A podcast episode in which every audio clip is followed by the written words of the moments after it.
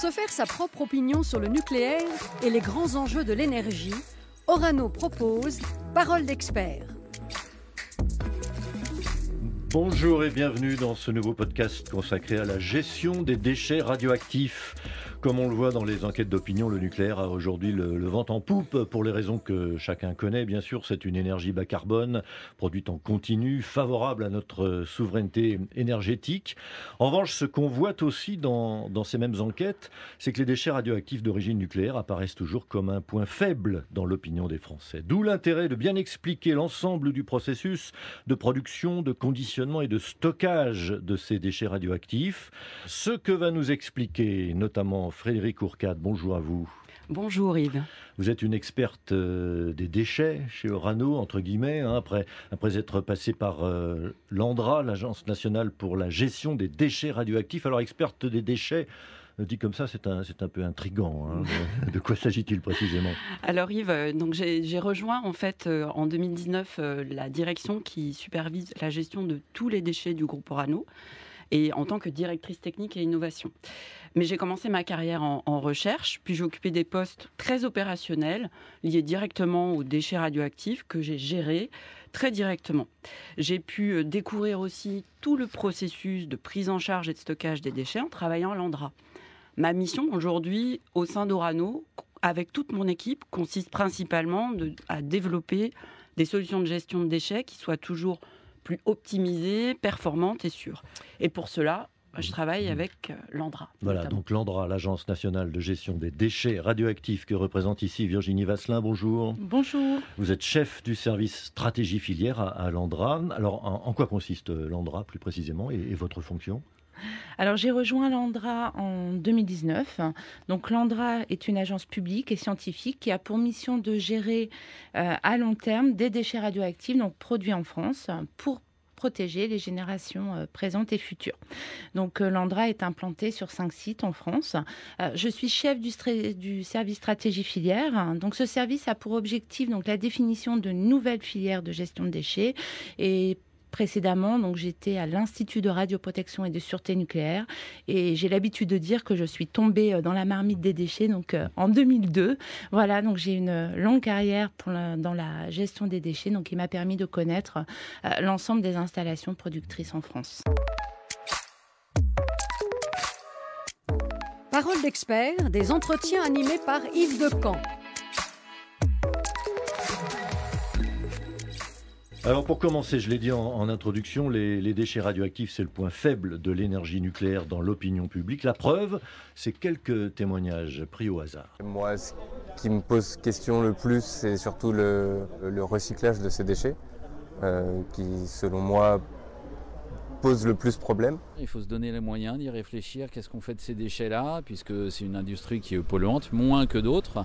Euh, donc euh, voilà, est-ce que la solution c'est de euh, de les enfouir sous terre et de laisser aux générations futures, bah, pas forcément. Je ne sais pas ce qu'on fait des déchets nucléaires. J'en ai entendu parler, mais j'ai pas fait attention. Du fait que j'ai confiance, je n'ai pas fait attention euh, à, vraiment me renseigner à fond. Ce sera juste avec euh, l'avancée scientifique qu'on pourra justement savoir gérer ce problème-là. Mais pour l'instant, vu qu'il n'est pas, que c'est pas un grand danger, on peut encore bah, justement faire des déchets nucléaires.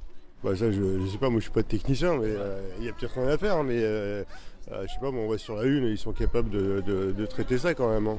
Ici c'est pour mettre tous les déchets sous le sol et puis, et puis que ça, ça, remonte avec le. Moi je parle des, des cas de glaciaires, vous savez, les mmh. permafrost. Donc là j'associe tout ça en fait en, même temps, donc je suis tellement un peu inquiet sur tout ça que l'énergie actuellement, bah, je, suis, je suis un peu dépassé.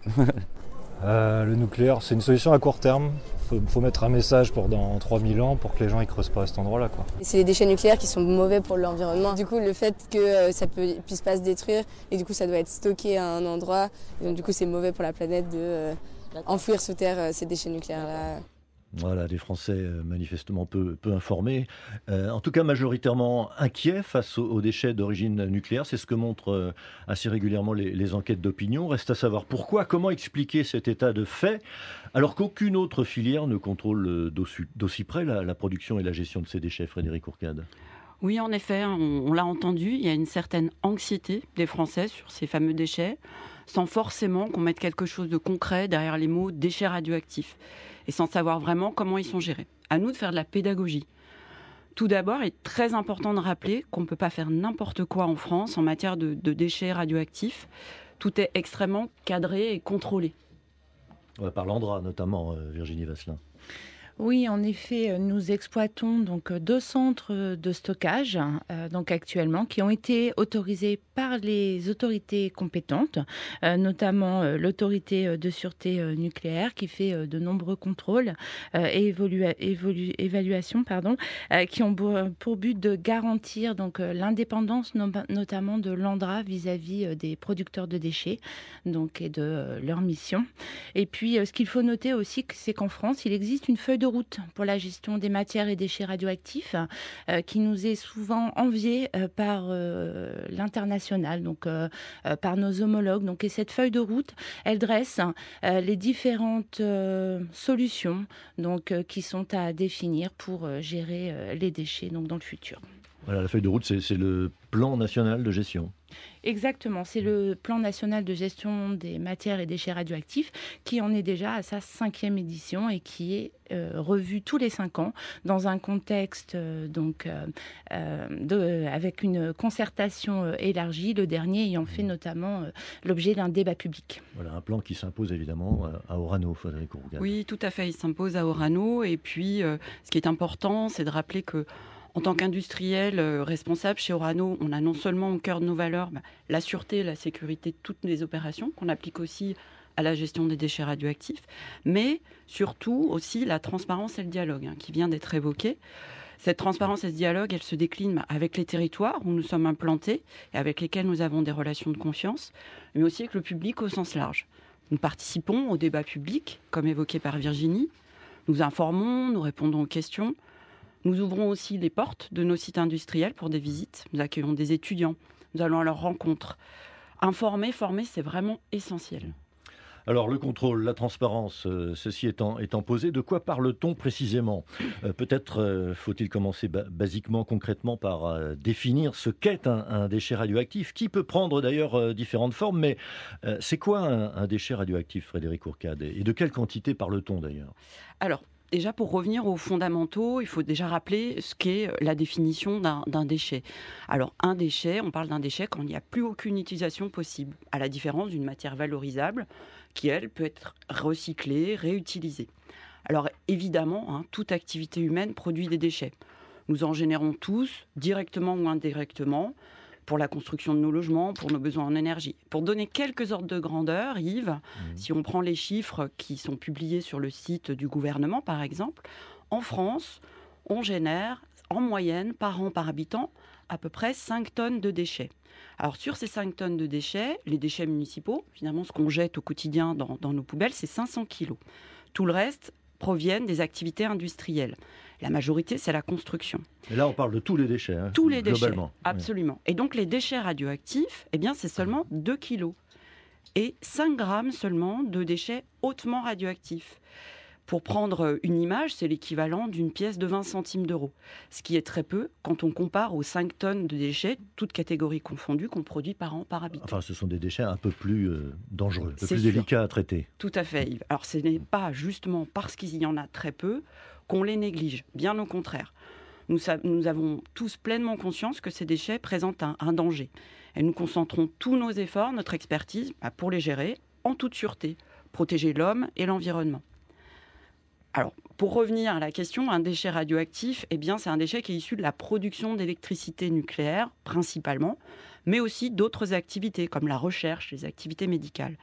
Et dans tous ces secteurs, ben, on a utilisé les propriétés de la radioactivité. Évidemment, c'est une source d'énergie. Et cette énergie, elle décroît avec le temps. Donc, si je résume, la dangerosité en quelque sorte d'un déchet radioactif, elle dépend de son activité, son énergie, et de sa durée de vie. Voilà, donc il y a plusieurs catégories de déchets, Virginie Vasselin. Tout à fait. En France, on va définir ce qu'on appelle la classification des déchets radioactifs. Et cette classification, elle est importante. Donc, elle va définir notamment cinq catégories. Et en face de chaque catégorie, eh bien, à l'Andra, euh, le rôle de définir un stockage, une solution de gestion à long terme. Donc si on vient rapidement sur ces catégories, donc la première, c'est ce sont les déchets de très faible activité. Donc ces déchets de très faible activité, ils sont issus du, fonctionnement donc des installations, mais ils seront aussi issus principalement du démantèlement des installations euh, donc euh, nucléaires. Mais ils viennent aussi d'industries classiques qui utilisent des matériaux qui sont naturellement radioactifs et qui vont de par le procédé, concentrer cette radioactivité et donc créer des déchets radioactifs. La recherche ou le médical, par exemple. Par exemple, mm. tout à fait. Et puis ensuite, on aura une catégorie qu'on va appeler euh, faible, moyenne activité à vie courte, où là, ce seront euh, des euh, déchets provenant principalement de la maintenance, mais aussi c'est le déchet principal qui est produit quotidiennement dans les centrales nucléaires, par exemple. Et puis, on a cette catégorie des déchets de haute activité et de moyenne activité à vie longue, donc euh, qu'a présenté euh, notamment euh, donc Frédéric. Donc ces déchets donc là vont être issus notamment du traitement du combustible usé donc qui est réalisé dans les usines d'Orano. Et puis euh, aussi quelques déchets provenant des réacteurs. Mais, la très grande majorité, ce sont des déchets à vie courte. Tout à fait. La très grande majorité, ce sont des déchets donc de très faible activité et de faible et moyenne activité à vie courte, qui ne présentent plus de risques significatifs donc pour la santé et l'environnement à un horizon de temps donc mhm. inférieur à 300 ans. Ah oui, 300 ans, c'est une vie courte, ça, pour vous. en, en, effet, dans, euh, dans la famille des déchets radioactifs, 300 euh, ans, c'est en effet une vie courte dans le sens où euh, la solution de gestion qui va être mise en place pour gérer ces déchets donc, est un centre de stockage de surface qui va être notamment surveillé pendant 300 ans, qui semble être, et c'est communément admis par la communauté scientifique, être la période notamment qui va nous permettre de garder la mémoire de ce site. Et la vie longue, c'est ça va jusqu'à combien d'années? De milliers d'années? pour la vie longue, euh, la radioactivité, donc la nocivité euh, du déchet, donc, euh, peut atteindre quelques centaines de milliers d'années. Donc pour chaque catégorie de déchets, une solution de, stockage. Hein. Exactement. C'est ce qu'on ce va voir en détail. Mais d'abord, comment, comment produit-on et comment gère-t-on les déchets radioactifs, Frédéric Ourcade alors, on va, pour illustrer, on va prendre le cas euh, d'Orano. Notre cœur d'activité, c'est le cycle du combustible, c'est-à-dire la transformation des matières nucléaires, depuis l'extraction minière jusqu'au recyclage des combustibles nucléaires utilisés dans les centrales, et ainsi que le démantèlement.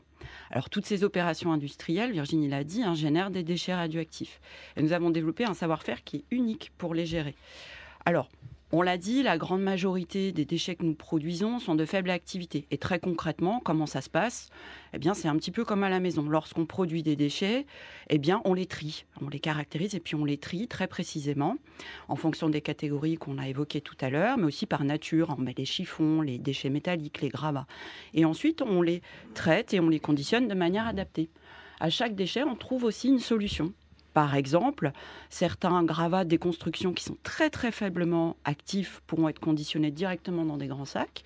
Et puis d'autres déchets, ils peuvent subir différents traitements, compactage, incinération, enrobage dans un béton, avant d'être conditionnés dans des emballages adaptés, comme des, des mmh. conteneurs en acier, des colis en béton. Et ces grands sacs, on les envoie, on les envoie à la déchetterie?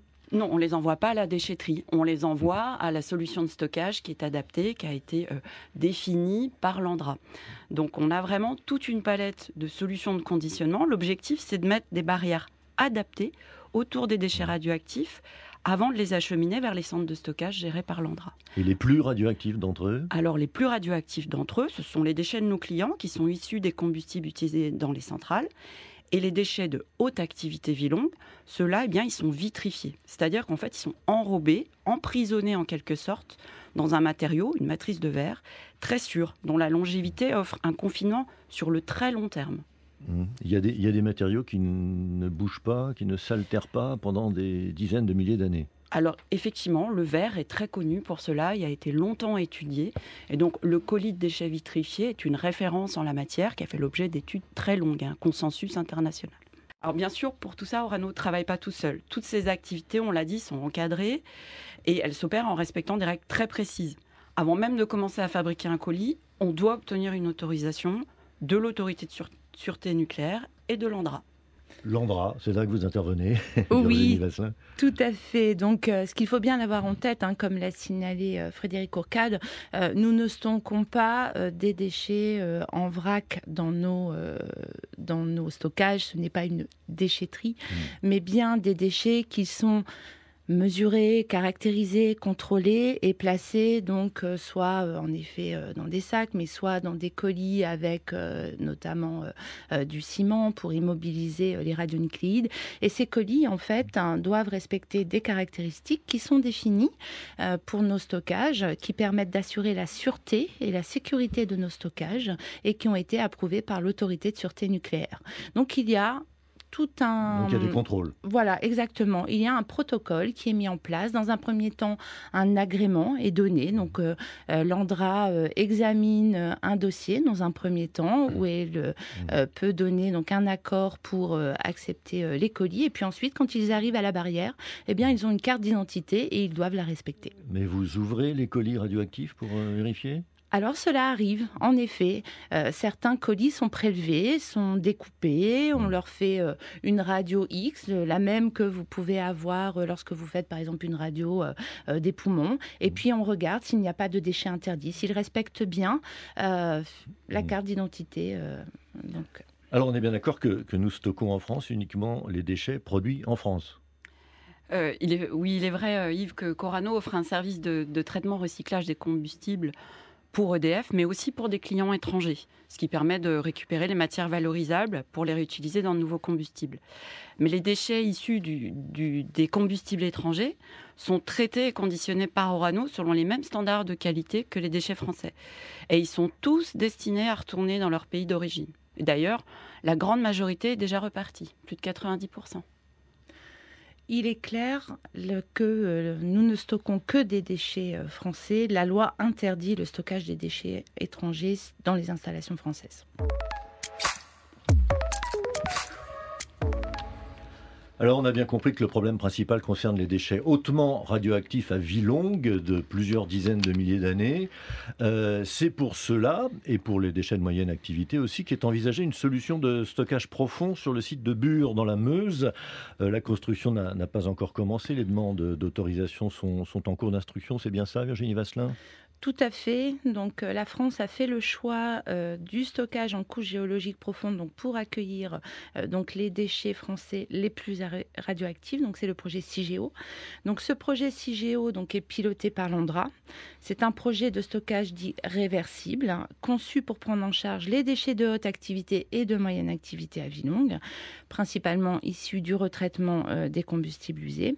Et l'objectif de CIGEO est de, de protéger donc la santé humaine et environnement, des dangers associés à ces déchets, donc sur le très très long terme, donc quelques centaines de milliers d'années. S'il est autorisé, puisque comme vous le signalez, donc euh, nous avons déposé donc la demande d'autorisation de création donc euh, en janvier 2022, 2023 pardon, et euh, nous attendons donc l'autorisation donc de la de l'autorité de sûreté nucléaire. Et eh bien s'il est autorisé, CIGEO sera implanté donc sur une zone limitrophe entre la Meuse et la Haute-Marne. Pour une entrée en fonction prévue en quelle année? Autour de 2035-2040. Mais ce, qu'il faut signaler, c'est que ce projet a fait l'objet de 30 ans de recherche, trois débats publics et trois lois. Et en attendant, Frédéric Ourcane, qu'est-ce qu'on en fait de ces déchets? Pour tous les déchets qui sont destinés à, à CIGEO, que nous avons déjà produits, chez Orano, nous disposons de solutions d'entreposage très fiables sur nos sites. Mmh. Tout est sous surveillance. Est-ce que ce, stockage profond des, déchets est expérimenté euh, ailleurs déjà, Virginie Vasselin? Comment font les autres pays? Alors, ce qu'il faut noter, c'est que c'est un consensus international, donc euh, notamment euh, l'Agence internationale pour l'énergie atomique, mais aussi euh, l'Union européenne au travers de la directive sur les déchets, donc recommande que soit construit un stockage en couche géologique profonde, donc pour les déchets de haute activité et de moyenne activité à vie longue. Donc il y a plus d'une vingtaine de pays dans le monde qui se sont engagés donc à un stade plus ou moins avancé, dans des études ou développement euh, d'un stockage géologique. Les plus avancés étant euh, à ce stade notamment la Finlande, euh, qui a déjà eu son autorisation et qui a commencé les travaux de creusement. Et beaucoup de pays font d'ailleurs appel à, l'expertise d'Orano, euh, je crois. Tout à fait. L'expertise même française hein, en matière de, nucléaire est reconnue dans le monde entier, en particulier en ce qui concerne la gestion des déchets. Et en effet, Orano est sollicité euh, pour son savoir-faire partout dans le monde, mais ainsi que l'Andra. Le projet euh, suscite de fortes euh, oppositions, des opposants qui, ont aussi leurs arguments, notamment comment, peut-on être sûr que la mémoire du site sera bien conservée sur plusieurs dizaines de générations? S'il était oublié ou, négligé, ce site, Virginie Vasselin, est-ce qu'il ne deviendrait pas extrêmement dangereux?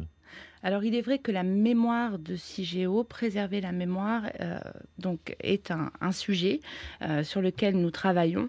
Ce qu'il faut noter, c'est que au-delà de 500 ans, après sa, fermeture, préserver la mémoire de CIGEO n'est pas une question de sûreté puisque nos études de sûreté montrent que si le stockage était oublié, donc si on en avait perdu la mémoire, il n'y aurait pas de risque pour les populations. CIGEO doit être sûr de manière passive sur le très long terme. C'est-à-dire? C'est-à-dire que même si on oubliait ce hmm. stockage et que les composants donc évoluaient, donc on, sait très bien qu'à un moment donné il peut y avoir une migration de la radioactivité, eh bien celle-ci n'atteindrait pas euh, la surface et ne causerait pas donc euh, de comment euh, de, danger pour la santé humaine et l'environnement. Donc ceci fait l'objet de nombreuses recherches et et études de façon à concevoir ce stockage. On a vraiment pensé à tout. Exactement, on essaie.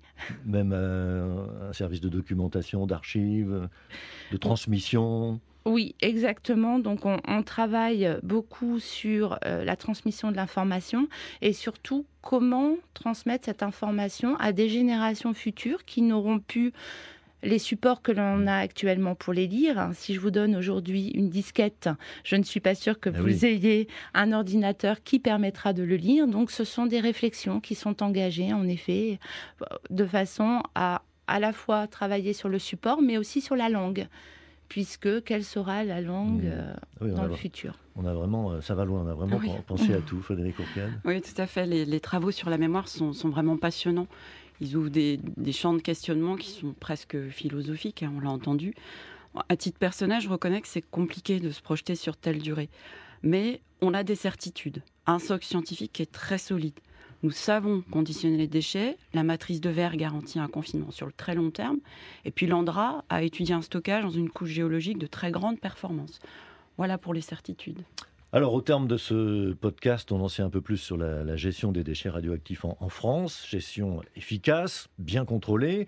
Euh, mais concernant ces, mêmes déchets, ceux qui sont issus principalement de, nos centrales, est-ce que la meilleure des solutions, finalement, ce ne serait pas d'en produire moins ou pas du tout? C'est vrai, le meilleur déchet est celui que l'on ne produit pas. D'ailleurs, euh, c'est inscrit dans une loi, hein, la prévention de la production des déchets, de tous les déchets, euh, loi qui définit euh, des axes pour lutter contre le gaspillage, pour développer l'économie circulaire. C'est ce qu'on applique totalement, hein, les principes d'économie circulaire chez Orano. C'est notre métier de base de valoriser, recycler les matières. Et ce savoir-faire-là, ben, on l'applique à la valorisation des déchets. Par exemple, les déchets métalliques issus du démantèlement des, des installations. À la source aussi, nous nous attachons à réduire la quantité et la nocivité des déchets. Tous ces axes ont conduit à développer de la recherche, des projets innovants avec de multiples partenaires, que ce soit les universités, euh, les centres de recherche, mais aussi d'autres industriels, des PME, des start-up. On a une vraie dynamique d'innovation dans ce champ-là. Voilà, sans parler des, réacteurs du futur qui pourraient limiter encore la, production des déchets. On trouvera, on trouvera ça dans un autre podcast de cette euh, collection. Virginie Vasselin, le mot de la fin eh bien, euh, les déchets radioactifs, ce que l'on peut dire, c'est que c'est un sujet complexe et souvent méconnu, ainsi que vous le disiez en introduction, mais c'est un sujet de société majeur euh, pour les citoyens d'aujourd'hui, mais aussi de demain. Et c'est pour cela qu'il fait objet de tous les, attentions, notamment euh, des parlementaires, hein, qui, je l'ai j'en ai parlé précédemment, euh, donc euh, vont euh, comment approuver le plan national de gestion des matières et déchets radioactifs. Et puis ce que je voulais aussi mentionner, c'est que tout est mis en place pour que, quelle que soit sa dangerosité, un déchet ait sa solution de gestion à long terme. Hein, c'est ce que l'on s'attache à faire à l'Andra au quotidien. Et je signalerai que nos sites, il est possible de les visiter. Donc si cela vous intéresse. Virginie Vasselin, chef du service stratégie filière à Landra, Frédéric Ourcade, directrice technique et innovation de la filière déchets chez Orano. Euh, merci à toutes les deux pour euh, toutes ces explications qu'on peut toujours compléter donc en consultant euh, les sites internet de Landra et d'Orano. Merci, à bientôt.